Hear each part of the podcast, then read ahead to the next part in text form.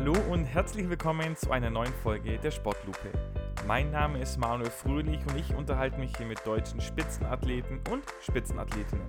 Dabei möchte ich herausfinden, wie sie ticken, wie ihr Alltag aussieht und was gerade ihre Sportart so besonders macht.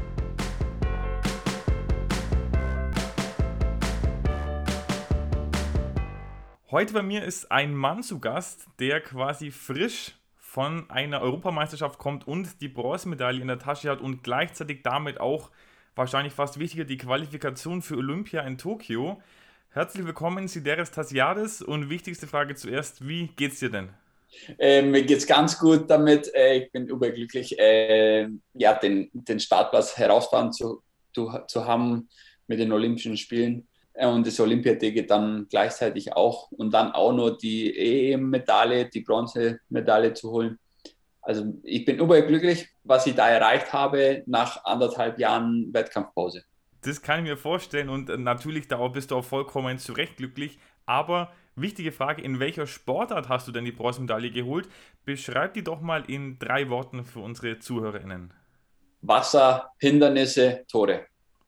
Okay, Wasserhindernisse, Tore sehr spannend. Ich hatte schon mal eine Ruderin zu Gast, aber die fahren schön auf dem geraden Wasser. Da ist nichts mit Tor, nichts mit Hindernissen. Erklär doch mal die Sportart. Also erstens sag mal, um was es denn genau geht und dann erklärst du mal für jemanden, der das noch nie gesehen und nie gehört, äh, noch nie irgendwas davon mitbekommen hat. Der Überbegriff für die Sportart ist Kanuslalom. Dann gibt es die verschiedenen Disziplinen. Kanadier einer, die knien im Boot und haben ein Stechpaddel. Dann gibt es noch die Kajak einer, die sitzen im Boot und haben ein Doppelpaddel. So kann man sich das vorstellen. Das kann man am besten so erklären, dass wir im Wildwasser unterwegs sind. Die Gesamtlänge von der Strecke hat ca. 250 bis 300 Meter, ist, ist die Wildwasseranlage. Und äh, in, in dem Ausmaß gibt es Tore von 18 bis 25. Es gibt dann sechs bis acht Aufwärtstore, die sind rot und die muss man gegen die Strömung fahren. Und wenn ich mich nicht täusche, 16 bis 20 sind dann grün und die muss man abwärts durchfahren. Okay, und jetzt, ähm, wenn ich durch die Tore durchfahre, muss ich da irgendwie aufpassen, dass ich nirgends hängen bleibe, dass ich nichts touchiere? Oder ist es da einfach, wie beim, beim Skifahren zum Beispiel, da kennt man es ja, die schießen die Tore oder die schieben die ja richtig um mit ihrem Stock. Wie ist es da bei euch? Bei uns ist so, so schnell wie möglich runterzukommen und dann auch jedes Tor zu passieren. Wenn man die Tore nicht durchfährt oder, oder Reihe und Reihe nach, weil wir haben oben natürlich stehen die dran mit Tor Nummer 1, 2 und 3. Wenn man das zweite Tor zuerst berührt oder äh, durchfährt, dann heißt es an Tor 1 50 Strafsekunden. Oder wenn man das Tor nur mit dem halben Kopf durchfahren hat, dann gibt es auch 50 Strafsekunden. Aber wenn ich ein Tor, Tor berühre mit dem Paddel oder mit dem Körper oder mit dem Boot, sind es dann auf die Endzeit zwei Sekunden obendrauf als Strafe. Das heißt, so schnell wie es geht und am besten ohne da irgendwas zu touchieren. Du hast gesagt, es ist Wildwasser, das heißt, das sind dann ganz viele so künstliche Strudel, die dann für die Strömung sorgen, oder? Wie muss ich mir das vorstellen? Ja, das kann man sich so vorstellen. Deswegen habe ich am Anfang gesagt, Hindernisse. Die Hindernisse sind äh, unter Wasser angebracht oder verschraubt. Mittlerweile bei den neuen, neuen Anlagen ist es so, dass wir so ein Schienensystem haben und da sind die Hindernisse festgeschraubt am Boden und dann tut man in dem Sinne künstlich Wellen oder Kehrwasser äh, so verbauen, dass, dass wir irgendwie irgendwelche Torkombinationen überhaupt fahren können, weil sonst wäre der Kanalstück einfach gerade. Und deswegen tun die so, so Hindernisse verschrauben. Okay, und jetzt hast du schon die verschiedenen Klassen angesprochen. Die einen sitzen, die einen knien im Boot, habe ich mir gemerkt. Welcher von den beiden bist denn du und wie heißt es dann genau, was du machst? Ich knie im Boot und die Disziplin heißt Kanadier einer. Okay, also Kanadier ist es dann mit C? Ich glaube, also es gibt da C1 und K1, wenn ich das richtig im Kopf habe. Bei, bei mir ist es mit C. C1 ist die Abkürzung dafür und äh, K1 wäre für Kajak. Alles klar.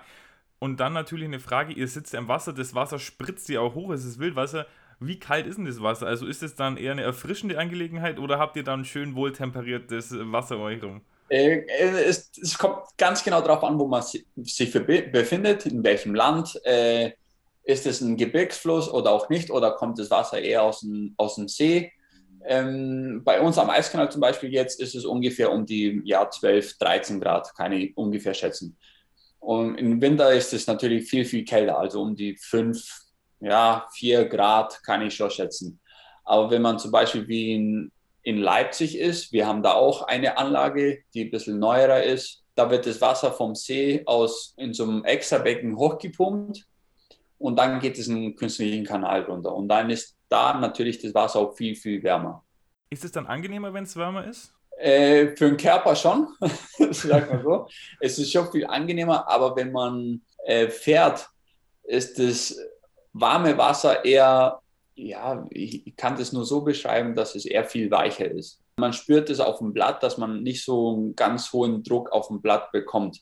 Wenn das Wasser einfach kälter ist, hat man ein sehr hartes Wasser und dann muss man eher mehr Kraft investieren, um vorwärts zu kommen. Mhm. Ich, ich habe mal ein Bild von dir gesehen, da warst du irgendwie, da war so außenrum alles voller Schnee und du warst auch in, im, im Kanal gesessen. Ich glaube, da hast du gesagt, dass so minus 10 Grad das kälteste war bei der Temperatur, wo du jemals draußen warst. Wie ist es dann? Also, weil wenn es so kalt ist und dann noch das kalte Wasser, da, da schüttelt es einer nur noch durch, oder? Ja, das schon. Also äh, bei mir ist minus 10 Grad äh, ist die Grenze, wo ich nur aufs Wasser gehe. Äh, alles weitere drunter macht auch keinen Sinn für mich, äh, weil da wird man gar nicht warm. Also da, da, kann man so viel Gas geben, wie man will. Dann wird der Körper einfach, der bleibt kalt und da kann man sich auch natürlich auch Zehrungen ziehen daraus. Wie, wie lange dauert so ein Lauf bei euch im Schnitt? Ich glaube, du hast gesagt 250 Meter. Wie lange braucht ihr da, bis ihr da durchgepaddelt seid? kommt darauf an, wie die Streckenbauer die Strecke natürlich gehängt haben. Und von der Streckenlänge her, wie ich es am Anfang auch gesagt habe, das ist zwischen 80 und 100 Sekunden. Okay, das heißt also so 50 Strafsekunden, wie du es am Anfang angesprochen hast, das ist ja eigentlich dann bisher komplett raus, aber auch zwei ähm, hauen dann schon, schon gut rein. Ja, schon. Also wenn, wenn ein Fahrrad die 50 Strafsekunden bekommt äh, oder zu hohes Risiko gegangen ist, damit er so schnell wie möglich durch die Tore fährt, dann geht man schon das Risiko ein und dann hängt man doch nur ganz schnell den Kopf rein und dann bekommt man die 50 Strafsekunden oder auch nicht, wie die Kampfrichter halt in dem Moment das beurteilen. Aber wenn man die kriegt, ist natürlich der Wettkampf vorbei. Also man kann sich dann hinten anstellen. Okay. Bei der Torberührung, ja, man gewinnt nicht mehr damit. Also das ist nicht mehr drin. Früher war das schon der Fall, vor 15 Jahren, aber mittlerweile muss man eher null fahren, also keine Torstabberührung und so schnell wie möglich hast du gesagt, vor 15 Jahren, sprich, du machst es ja wahrscheinlich dann selber auch schon eine ganze Weile. Gibt es da ein Alter, wo man sagt, das ist das beste Kanuslalom-Alter irgendwie, da ist man körperlich am besten auf der Höhe, hat die Erfahrung oder, also du hast ja deine, kommen wir später noch drauf, die Olympiamedaille, die du geholt hast, da warst du 22, jetzt bist du 31 oder? oder? Ja, richtig. Und bist wieder für Olympia qualifiziert, also bist jetzt seit zehn Jahren eigentlich an der Weltspitze. Was würdest du sagen, was ist das beste Alter? Ich habe ja alles jetzt durchgemacht mit äh, sehr jungen jungen Alter sehr gut zu sein und jetzt auch mit 31, wo man eher zu den Älteren dazugehört, auch vorne mit dabei sein.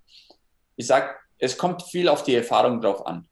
Und das beste Alter ist für mich, finde ich, so um die 7 und 28 so. Und das, das kann man dann auch herauszögern. Also das Alter kann man dann durchziehen bis, ich sage, bis man 34 Jahre alt ist, kann man das Niveau, was man da erreicht hat, mit 28, weil man den Körper so hintrainiert hat, dass er seine bestmögliche Leistung immer bringen kann.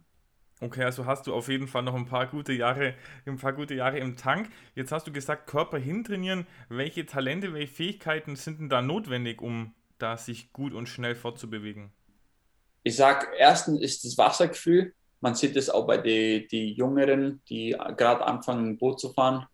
Äh, man sieht, okay, wer hat gerade das Wassergefühl? Da sieht man, okay, der hat Talent dazu.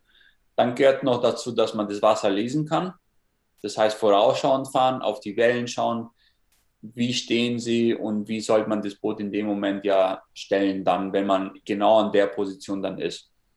Dann finde ich noch, äh, das Durchhaltevermögen ist auch ein sehr großer Teil, was dazu gehört, weil wenn man nur auf sie, aufs Talent sich ausruht, dann wird man nie an die Weltspitze herankommen. Wie ist es bei dir? Bist du eher der Talentierte oder eher der harte Arbeiter oder bist du talentiert und hast dann auch noch hart gearbeitet? Ja, ich kann beides sagen. Also am Anfang habe ich mich schon aufs Talent drauf äh, ausgeruht, aber irgendwann hat man schon gemerkt, okay, man muss sehr viel machen und hart arbeiten, damit man auch die Leistung bringen kann. Jetzt haben wir bei dir schon gehört, du bist seit, seit über zehn Jahren in der Weltspitze. Gibt es da im Kanuslalom wie vielleicht im Tischtennis, wo ja die Asiaten oft sehr, sehr gut sind, gibt es da auch ein paar Nationen, die da irgendwie immer mit vorne mitfahren können? Also jetzt unabhängig von einzelnen Athleten, sondern dauerhaft gut sind? Dauerhaft gut sind bei uns die Slowaken, Tschechen, Franzosen, genau. Und wir gehören eigentlich auch dazu. Also wir als Nation Deutschland, ja das ist ja sehr schön, das, das, zu hören, dass die Deutschen da sehr, sehr gut mit, mit vorne mitfahren. Jetzt hätte ich noch eine Frage zu diesem Wettkampf. Du hast gesagt, so 100 Sekunden, also eineinhalb, knapp zwei Minuten. Merkst du da, dass die Konzentration abnimmt im Verlauf, weil es ja körperlich anstrengend ist? Also, dass du sagst, irgendwie am 18. Tor kannst du die Welle nicht mehr so gut lesen, wie wenn sie am vierten Tor kommt? Das eher weniger. Also, die Konzentration lässt nicht nach eher dann, dass die Puste irgendwann nachlässt, wenn man ähm, in dem Wettkampf viel zu schnell angefangen hat. Also das kann ich eher sagen, dass man eher vielleicht ein bisschen ruhiger anfängt, aber mittlerweile ist es so, dass wir von oben bis unten eher Vollgas geben, muss man auch. In der kurzen Zeit muss ja alles stimmen. Und man trainiert auch, dass die Konzentration auch stimmt. Also man macht gewisse Trainingseinheiten, wo man sowas simuliert und dann fährt man auch nicht nur einen Lauf oder zwei, man fährt dann halt seine vier Läufe und dann probiert man das so konstant wie möglich immer runterzubringen. Jetzt sagst du, man muss eigentlich die ganze Zeit Vollgas geben, also Rennen einteilen ist nicht mehr viel, weil man dann die 100 Sekunden voll powert. Wie sieht es da bei euch beim Thema Doping aus? Äh, nur als Beispiel, ich hatte jetzt, ich hatte schon Gewichtheber da, der hat gesagt, bei Ihnen ein Riesenthema, ist ein ganz großes Problem. Dann hatte ich die Lisa Unruh da, die äh, Silbermedaillengewinnerin von Rio, der hat gesagt, beim Bogenschießen überhaupt gar kein Thema. Wie sieht es bei euch aus? Bei uns ist es gar kein Thema, weil unsere Sportart viel zu technisch ist. Da kommt man mit Doping gar nicht weit. Okay, also auch wenn ich jetzt sage, irgendwie so dieses Epo, wie es beim, beim Radsport ja oft äh, in der Diskussion ist, dass ich einfach sage, ich kann dafür körperlich mehr Leistung bringen, würd, würdest du sagen, bringt gar nicht so viel, weil die Technik viel, viel wichtiger ist? Bei uns wird es gar nichts bringen, weil die Technik viel zu, zu wichtig ist in unserem Element, was wir machen. Und weil das der Untergrund von uns ist ja immer beweglich. Also das Wasser ist ja nie immer gleich. Also da kann man nicht viel kompensieren mit der Kraft oder oder. Also man muss schon auch technisch äh, sehr gut fahren können. Okay, sehr spannend. Jetzt haben wir ein bisschen was über die Sportart gehört. Jetzt wollen wir aber auch wissen, warum du heute hier bei mir sitzt, Sideris. Und zwar, ich habe es vorhin angedeutet, aber noch nicht ganz ausgesprochen. Du bist der Silbermedaillengewinner der Olympischen Spiele von 2012 in London. Du hast schon die Gesamtweltcup gewonnen, du hast diverse Medaillen bei Welt- und Europameisterschaften gewonnen, zahlreiche deutsche Meisterschaften. Also ein wirklicher Meister in deinem Fach, würde ich sagen. Und um dich jetzt kennenzulernen, gibt es so eine kleine Schnellraterunde, unser Sportlupen Schnellfeuer. Ich sag dir da so verschiedene Schlagwörter, verschiedene Begriffe und du sagst einfach das, was dir da spontan dazu einfällt. Okay. Bist bereit? Ja. Sehr gut, dann fang an. Also, dein Traumurlaub. Boah. so spontan kann ich das nicht sagen. Okay. mein Traumurlaub ist in den Bergen. Okay, also wandern gehen dann? Ja. Okay, sehr schön. Was ist dein bestes selbstgekochtes Gericht? Spaghetti Bolognese. Was ist deine Lieblingsstadt? Prag. Dein Humor? Stilvoll. okay. Dein Buchtipp für die ZuhörerInnen? Ähm, ich mag's, wenn's kracht von Jürgen Klopp. Okay, ah, das habe ich auch noch nicht gelesen, das äh, muss ich vielleicht mal holen. Dein aktuelles Lieblingslied? Ist von Capital Bra. Ähm, das Lied ist, äh, wie heißt's? Allein, genau. Okay, möchtest du vorsingen oder sollen es die Zuhörer nachgucken? ich kann nicht singen. Okay, was ist dein größtes Hobby? Mein größtes Hobby? Ähm, an meiner Vespa schrauben. Okay. Hast, oh, oh, sehr spannend, sehr spannend. Hast du ein Lebensmotto? Immer fröhlich bleiben. sehr gut, passend zu, zu meinem Namen. Und was ist, wenn du einen Wunsch für 2021 übrig hast, was ist der Wunsch? Der Wunsch, dass die, ja, die Gemeinschaft wieder zueinander findet. Okay, finde ich sehr spannend, weil ich ja, also ich hatte, das letzte Mal hatte ich das den Christian Reis gefragt vom Schießen und ich spekuliere mal drauf, dass jemand sagt, ja, Olympiagold natürlich, aber ich finde es echt spannend, dass die Sportler da an, ans große Ganze denken und gar nicht mal so an diesen, an diesen individuellen Erfolg. Äh, sehr, sehr cool. Sportlupen Schnellfeuer. Dann Sid, wollen wir bei dir anfangen. Wie war das denn bei, als Kind bei dir? Wie bist du zum kan Kanufahren gekommen? Warst du schon immer eine Wasserratte und hat, dann haben sie irgendwann deinen Eltern gesagt, ah, jetzt setz dich mal in ein Boot, damit du auch nicht untergehst im Wasser? Oder wie, wie war das? Ja, die Sportart kannte ich nicht, muss ich gleich sagen. Ähm, ich bin in der griechischen Schule gegangen mit äh, elf Jahren, wo ich war. Und da hat mich mein Sportlehrer gefragt, der Klaus Gebhardt, ob ich gerne die Sportart ausprobieren möchte. Und dann habe ich es mal bei ihm ausprobiert. Der war auch gleichzeitig dann mein Trainer bis 2011. Und da habe ich die erste Berührung bekommen mit der Sportart. Und dann habe ich gedacht, okay, ich schaue es mir mal an. Ich, ich suche eh irgendwie irgendwo, dass ich in einem Verein einsteige und da äh, Sport mache, weil ich war immer schon sportbegeistert. Und es hat mir von gleich Anfang an gleich äh, ja, Spaß gemacht und dann bin ich dabei geblieben. Okay, gab es dann so einen Punkt, an dem du gesagt hast, ah, gut, ich habe wirklich Talent, äh, das könnte in die Weltspitze reichen oder zumindest in die deutsche Spitze. Hat es da so einen Moment gegeben oder war das dann eher so, so ein ganz natürlicher Prozess, dass es sich einfach entwickelt hat? Das hat sich am Anfang so entwickelt in der Jugend, weil man musste schon sehr viel nachholen, weil ich habe eigentlich ziemlich spät angefangen mit dem Kanusport. Die, die anderen fangen eher mit acht oder neun Jahren alt an und ich war schon elf. Also ich hab, musste halt zwei Jahre halt nachholen in der kurzen Zeit. Und ich habe erst gemerkt, so mit 17, 18, ja, dass doch jetzt langsam doch ich an die Weltspitze heranfahren kann. Also bei mir daheim konnte ich es auf jeden Fall, auf dem Eiskanal. Und dann woanders war das eher dann natürlich ein bisschen schwieriger.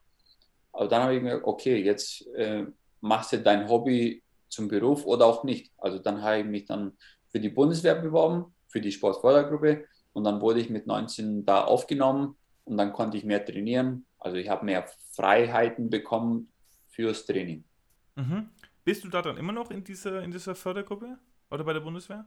Bei der Bundeswehr bin ich jetzt nicht mehr seit 2012. Ich bin dann zur Bayerischen Polizei gewechselt. Die haben auch so eine Sportfördergruppe und da kann man auch gleichzeitig seine Ausbildung machen. Die geht dann über fünf Jahre und man hat dann im Winter seine Präsenzphase, heißt es, und dann macht man über vier Monate lang seine Ausbildung und die restlichen acht Monate von dem Jahr bekommt man seine Freistellung quasi für den Sport. Mhm. Aber man bekommt sein Gehalt weiterhin. Wie ist es bei dir? Also gut, das ist jetzt eine kleine Doppelfrage.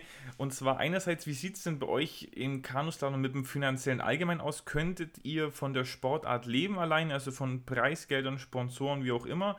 Und zweite Frage dann, wie ist es bei dir, wenn die Karriere dann in ein paar Jahren vorbei ist? Möchtest du dann bei der Polizei bleiben oder hast du irgendwelche anderen Projekte, Ziele? Zur ersten Frage kann ich sagen, dass man allein von den Sponsorengeldern und Preisgeldern nicht leben kann.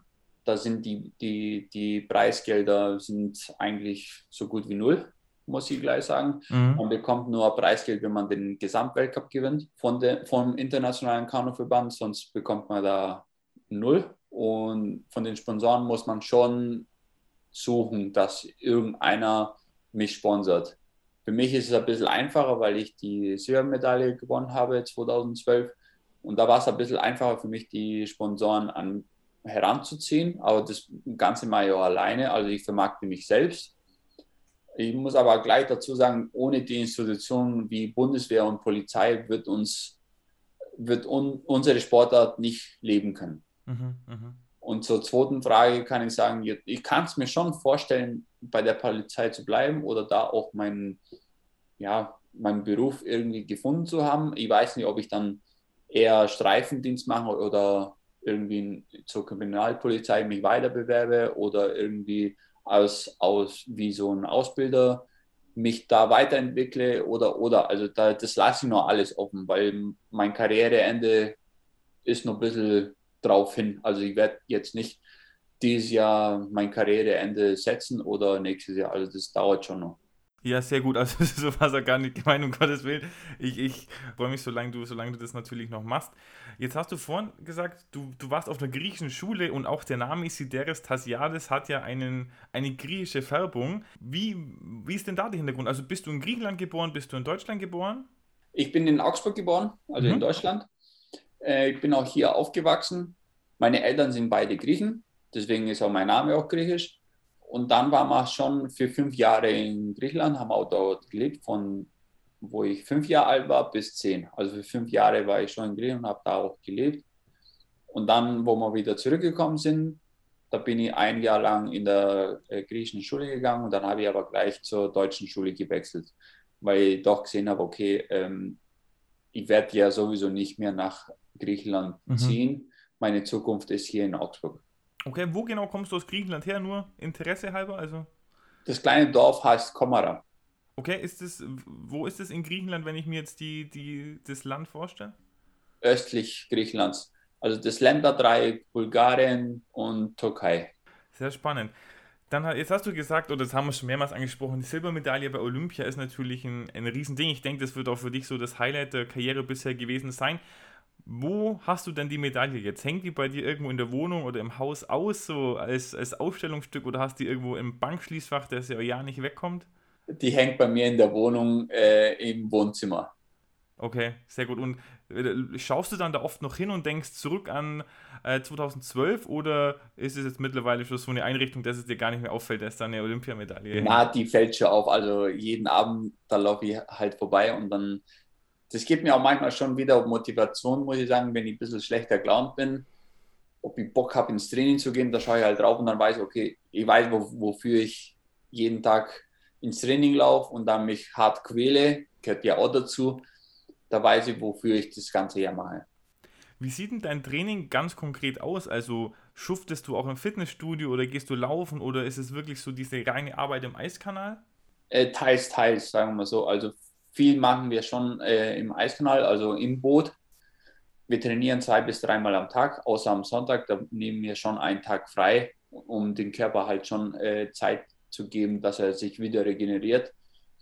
Und ein paar Wochen macht man auch hier und da ein bisschen weniger, also wie so Entlastungswochen, da trainiert man doch nicht dann zwei bis dreimal am Tag, dann halt mal eine Woche lang nur einmal. Also wir trainieren schon sehr viel Ausdauer auf dem Wasser, also im Winter eher mehr. Und dann gehen wir schon gleich da drauf in den Kraftraum. Das mache ich schon sehr oft, ja. Okay. Aber so eher laufen gehen, das ist eher nicht so meins. Also ich bin da nicht so der Fan davon. okay.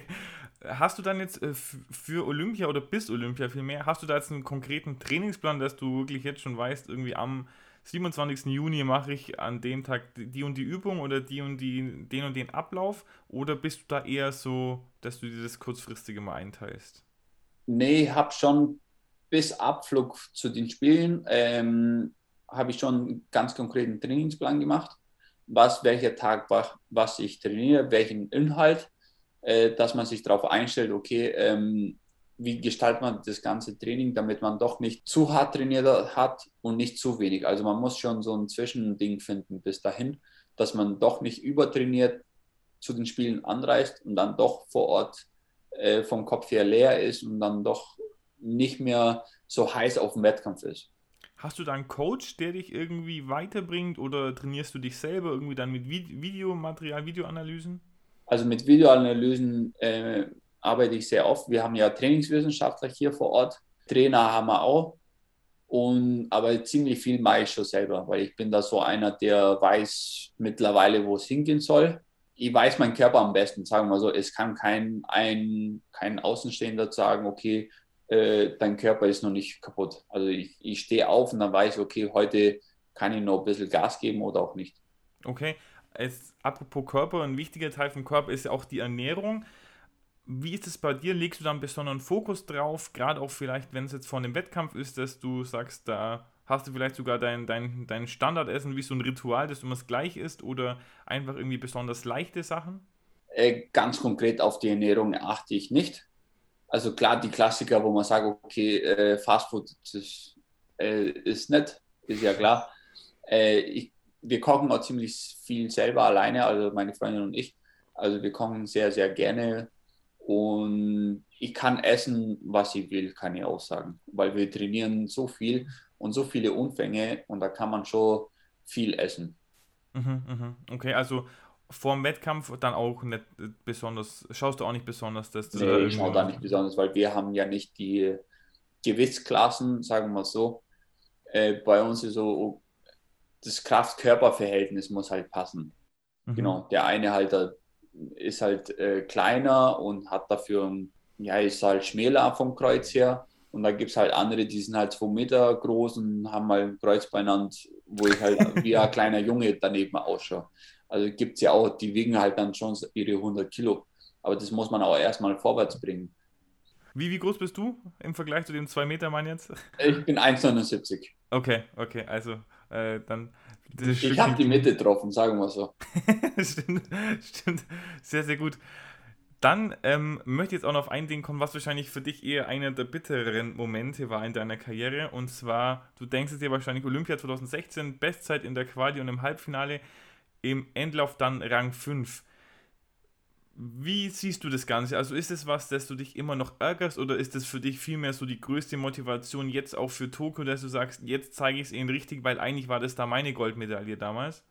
Ja, ganz ärgern tue ich mich nicht, weil ähm, ich wusste, was ich kann und wie ich es runterbringen soll, dass es ja zu einer Medaille ja dann langt oder dass ich, ich, ich habe gewusst, okay, ich muss ein hohes Risiko eingehen, dass ich gewinne.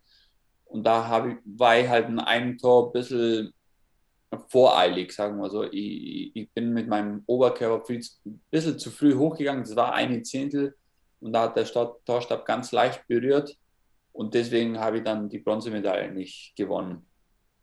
Und ich habe das eher als Erfahrung mitgenommen und aus der habe ich jetzt gelernt.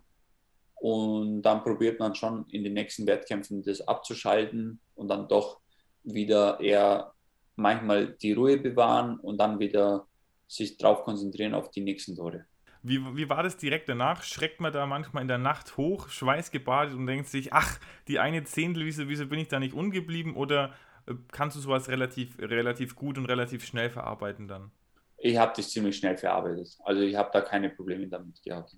Okay, sehr gut, sehr gut allgemein Thema Aberglaube. Äh, beim Essen habe ich es vorhin schon angesprochen. Hast du irgendwelche Rituale, die du vor einem Wettkampf durchführst? Irgendwie immer gleich ins Boot einsteigen oder eine Glücksunterhose? Keine Ahnung.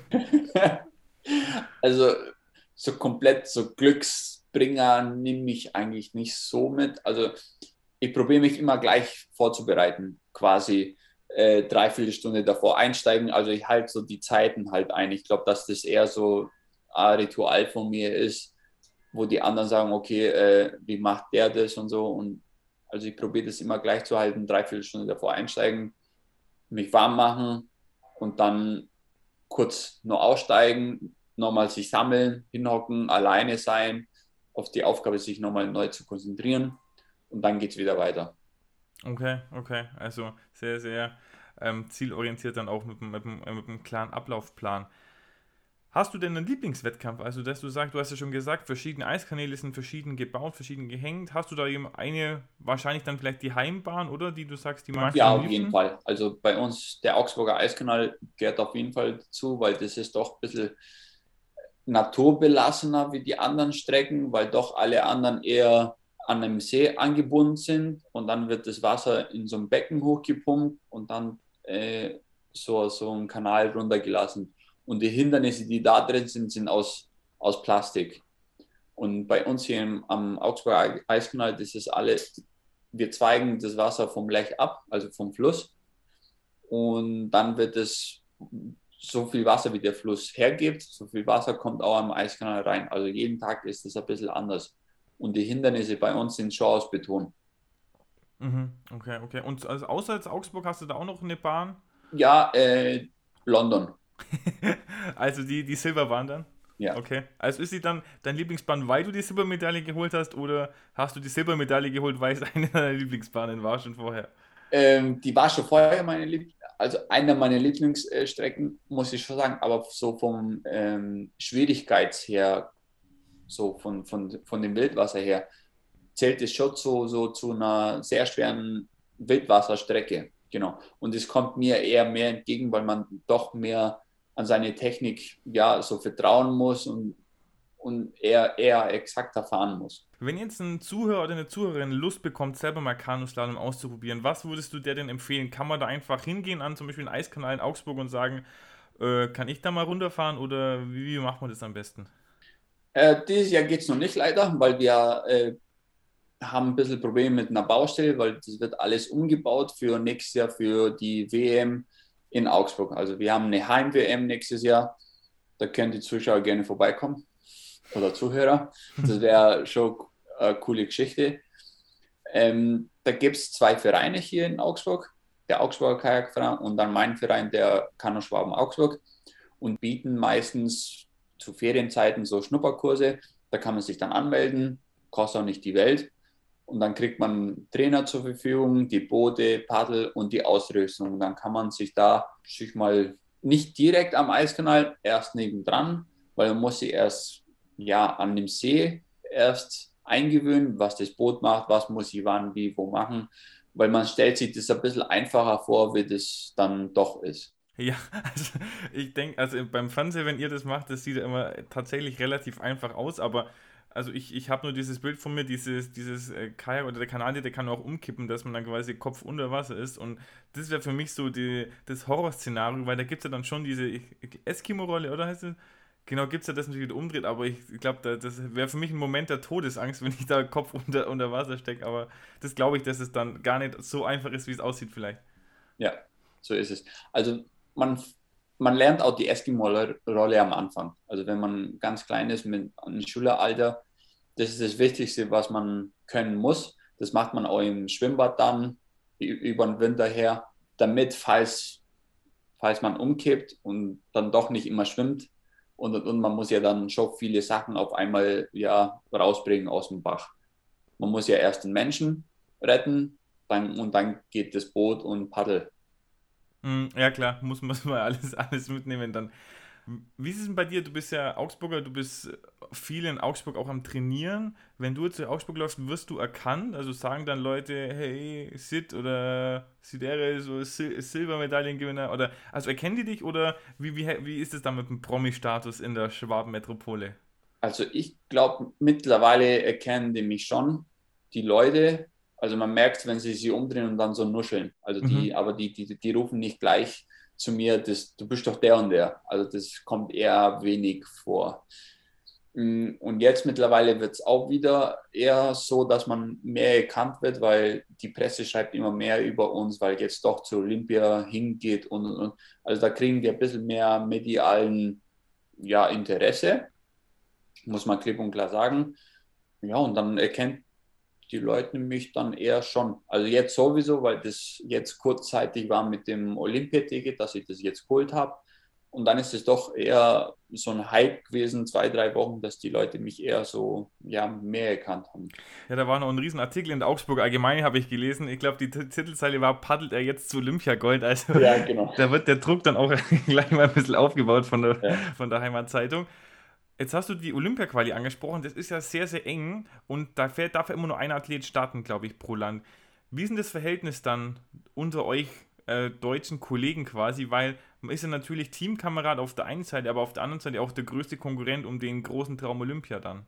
Man muss auch sagen, in meiner Disziplin waren wir ja zwei Leute, um die es gegangen ist. Das war einmal der Franz Anton, der ist ja in der Weltrangliste der Nummer drei und nicht dann mit der Weltrangliste Nummer 1, das war schon so, dass man sagt, okay, wir haben zwei sehr, sehr gute Fahrer aus Deutschland und dann darf nur einer hin. Und wir respektieren uns beide, muss man sagen. Also wir können auch miteinander ganz normal reden.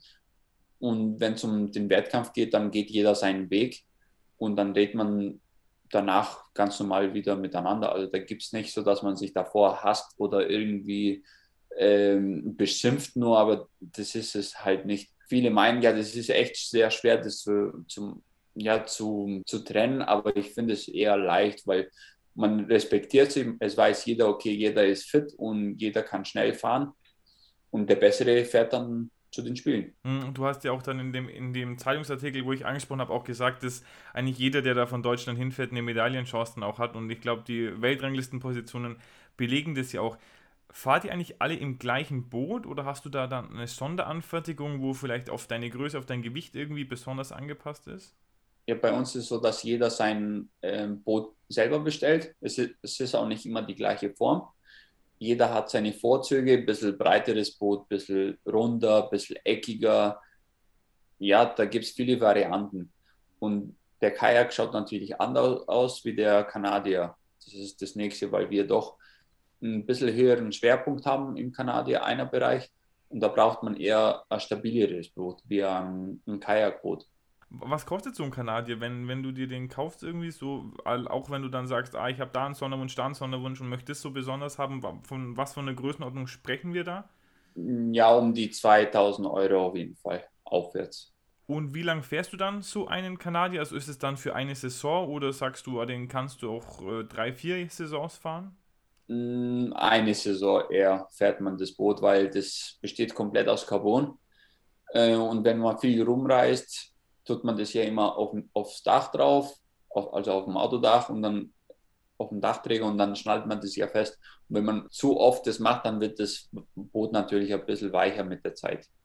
Und weil wir das doch dann eh zweimal am Tag ja benutzen, über drei Stunden, muss man auch sagen, jeden Tag, ähm, beansprucht man das Material ja schon. Also man merkt es an die Paddel, die Paddel wechsle ich jeden dritten Monat, weil ich merke, die, die, die Fläche wird immer weicher ähm, oder der, der Schaft auch. Und dann habe ich eher das Gefühl, dass das Paddel irgendwann eher bricht. Also das ist auch das nächste, wo man sagt, okay, man wechselt eher die Paddel früher aus. Also ich sage mal, so ein Laie wird es nicht merken, dass da ein bisschen weniger Druck auf dem Blatt ist. Aber wenn ich da rumfahre, ihr merkt es gleich, okay, jetzt ist die Fläche weicher und ich kann nicht den vollen Druck ausüben, den ich gerne haben wollen würde. Bei Olympia packst du da dann ein äh, komplett niegelnagelneues äh, Packpaddel aus oder sagst du, ah nee, da will ich jetzt äh, nicht irgendwie vielleicht ein, schlechtes erwischen sozusagen und du nimmst eins, mit dem du vorher schon ein paar Rennen oder ein paar Übungseinheiten gemacht hast? Das ist jetzt so, dass ich ja, mich seit zwei Wochen qualifiziert habe oder knapp drei jetzt, ja, drei. Und ich durfte mir jetzt zwei Boote bestellen, die mir der, Deutsche Olympische Sportbund ja zur Verfügung stellt und dann auch drei Paddel. Äh, die werden wahrscheinlich nächste Woche ja, fertig sein und dann kann ich die schon dann ab der Woche drauf schon testen, fahren und ich muss mich auch dran gewöhnen, weil doch jedes Boot und Paddel ein bisschen anders ist. Ich werde das eher so machen, dass ich die schon davor eher fahre. Darfst du dir dann da das Design aussuchen oder ist es dann irgendwie so klassisch in, in Schwarz-Rot-Gold gehalten, das Boot? Wir, wir durften das ein bisschen aussuchen. Wir sind ja vier Sportler und wir haben uns äh, zusammengeguckt und haben gesagt, okay, so und so, das Design wollen wir haben. Es wird auf jeden Fall Schwarz-Rot-Gold mit dabei sein, ist klar. Und äh, Deutschland in japanisches Schrift drauf.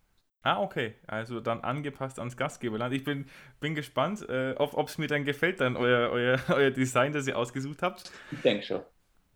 Bist du denn auch Fan einer anderen Sportart? Weil wenn man jetzt sagt Olympia, das sind ja viele Sportarten auf, auf einem Fleck sozusagen. Also was verfolgst du und welche Sportart, für welche bist du vielleicht auch selber talentiert jetzt außer Kanuslalom? Boah.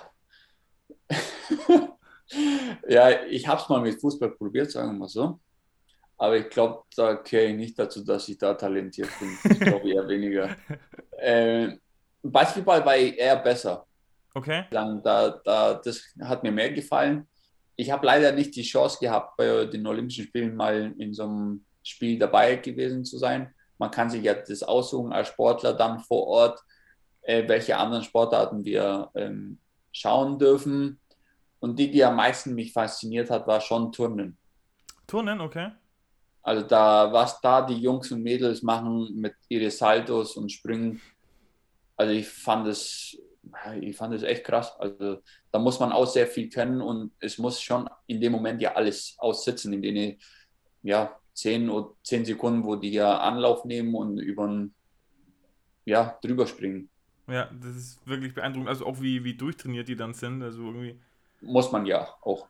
Ja, klar, sonst, sonst funktioniert das nicht. Jetzt hätte ich auch noch eine Frage zu Olympia, weil das ist von mir irgendwie immer so eine ganz, diese romantische Vorstellung vom Zusammenleben olympischen Dorf. So, man kommt mit allen Athleten ins Gespräch und die ganzen Nationen leben zusammen. Wie ist es denn wirklich? Also jetzt du, du hast jetzt das schon zweimal erlebt. In Tokio wird es wahrscheinlich Corona-bedingt ein bisschen anders ablaufen, aber wie war es denn in London und Rio? Das war ziemlich spannend, muss ich sagen, weil in London eher mehr, weil ich wusste nicht, ob was auf mich zukommt. Das war ja so äh, ins olympische Dorf, da wusste ich nicht, wo was ist. Man, man erkundet wie so ein kleines Dorf neu. Mhm. Und da lebt man ja auch dann da drin. Das ist wie so, so eine kleine Stadt, kann man sich das vorstellen, wo, wo kleine Läden da sind, dann kleine Fressbuden. Ja, das ist schön. Man sieht dann auch andere Länder und wie die verschiedenen Sportler sich auch vorbereiten im Dorf. Das war wie so eine kleine Gemeinschaft, muss ich sagen. In Rio dann auch, weil ich habe sie gekannt, wie es ist. Dann wusste ich, okay, was auf mich zukommt. Und dann jetzt in Tokio glaube ich schon, dass es eher sehr, sehr wenig sein wird, so mit, mit, mit wie so eine also Gemeinschaft, glaube ich. Die werden schon probieren, so die Kontakte so, so viel wie möglich einzuschränken. Wie ist es bei dir? Weil der Christian Reitzer gesagt, ihr dürft auch gar nicht so lange dann da bleiben. Also ich glaube, man darf eigentlich nur für seinen Wettkampf und dann hat man 48 Stunden Zeit oder so, bis man dann so wieder raus muss. Wie, wie lange bist du dann im Endeffekt in Tokio? Also von Einreise bis Abflug wieder?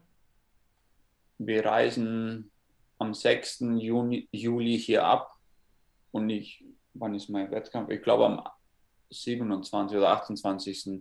Also so knapp drei, dreieinhalb Wochen bin ich dann da. Okay, und dann geht es quasi am 29. 30. wieder. Genau, muss ich ja, muss ich ja abreisen, weil das ist ja äh, das Protokoll, was die uns vorgeben, ähm, dass wir nicht länger wie 48 Stunden nach unserem Wettkampf da sein dürfen. Sehr, sehr spannend. Also da freue ich mich wirklich schon. Das wird bestimmt im Fernsehen dann auch übertragen, hier der, der Olympia-Wettkampf. Also da freue ich mich auf jeden Fall. Da würde ich dich anfeuern, würde mir erstens natürlich das Boot anschauen, aber dann vor allem auch die, die Daumen drücken. Ähm, jetzt sind wir schon am Ende angelangt, Cideres. Jetzt kommt unsere Abschlussfrage. Mhm. Das ist immer die gleiche und das, da erfordert es jetzt auch ein bisschen Improvisationstalent von dir. Und zwar ist es die Frage, wenn du jetzt den ZuhörerInnen, kannst du denen eine Übung mitgeben, die sie zu Hause am besten nachmachen können, die sie zumindest theoretisch zu einem Stück für Stück besseren Kanu-Slalom-Fahrer oder Fahrerin machen können? Also kann jetzt eine Kraftübung sein, eine Konzentrationsübung, irgendwas aus deinem Trainingsalltag. Da bist du ganz frei, nur es haben wahrscheinlich die wenigsten einen Eiskanal im Garten, deswegen musst du da ein bisschen improvisieren. Ähm, am besten wäre, wenn alle eine Klimmzugstange im Garten hätten. Mhm. Oder am Spielplatz dann hingehen und Klimmzüge machen. Okay, also der klassische Klimmzug dann wirklich wichtig, weil du die Bewegung dann auch brauchst, um das Paddel quasi zu führen, oder? Ja, auch. Also man darf nicht die Hände, ähm, man darf die Stange nicht mit den Händen zu mir halten, also quasi die Hände andersrum. Also wie wenn man ein Paddel festhalten würde. Okay, also die Handflächen müssen quasi von einem wegzeigen. Genau so. Und dann äh, sich quasi dann hochziehen. Und das ist eher so, wie man auch sich ja mit dem Paddel eher vorwärts ja treibt. Also das kann man eher so ein bisschen imitieren. Okay, sehr gut. Also machst du die dann auch die Klimmzüge im Trainingsalltag? Wie viel schaffst du da am Stück, bis, bis der Latt zumacht? äh, also ich habe es mal vor vier Jahren mal, also 40 gehen auf jeden Fall. Am Stück? Ja, ja, und dann oh eher Gott. mehr. Also einarmige Klimmzüge schaffe ich auf jeden Fall zwei bis drei. Also das geht easy. Und ich mache eher mit äh, Extragewicht Klimmzüge. Das heißt, ähm, kommt darauf an, ob ich Kraft äh, Ausdauer oder Kraft maximal mache oder IIK-Training. Das heißt so, dass man nur zwei bis drei Wiederholungen hier schafft. Ähm, da kann ich nur sagen, wenn ich zwei bis drei Wiederholungen mache, da, da hängen mir schon 65 Kilo hin. Ja, extra Gewicht. Und ich wiege 80, also dann muss ich schon ein bisschen, ein bisschen was hochstemmen. Sagen wir so. Ja, okay, also für die Zuhörerinnen erstmal vielleicht vier als Ziel nehmen und gleich die 40 und auch noch, äh, noch keine Zusatzgewichte hinhängen. Genau, ohne erstmal.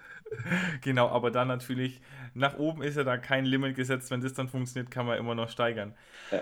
Sideris, vielen, vielen Dank. Jetzt sind wir tatsächlich am Ende angelenkt. Danke, dass du dir die Zeit genommen hast. Alles, alles Gute für die nächsten Wochen, dass du vor allem gesund bleibst, dass du gut trainieren kannst und dass du in, in, in perfekten Tage bist und dann das Bestmögliche für dich rausholst. Ich hoffe auch meine ZuhörerInnen, die werden sich das äh, genau anschauen, was du dann äh, veranstaltest im, im Eis- oder im Wasserkanal. Und ja, nochmal danke, dass du da warst. Danke dir. Hast du noch irgendwelche letzten Worte, was du noch loswerden möchtest? Äh, ich hoffe, sag mal so, ich hoffe, dass viele Zuschauer oder Zuhörer von dir ähm, äh, mir zufeuern, die ganze Sportart. Und vielleicht kann man den einen oder anderen zum Kanusport eher begeistern.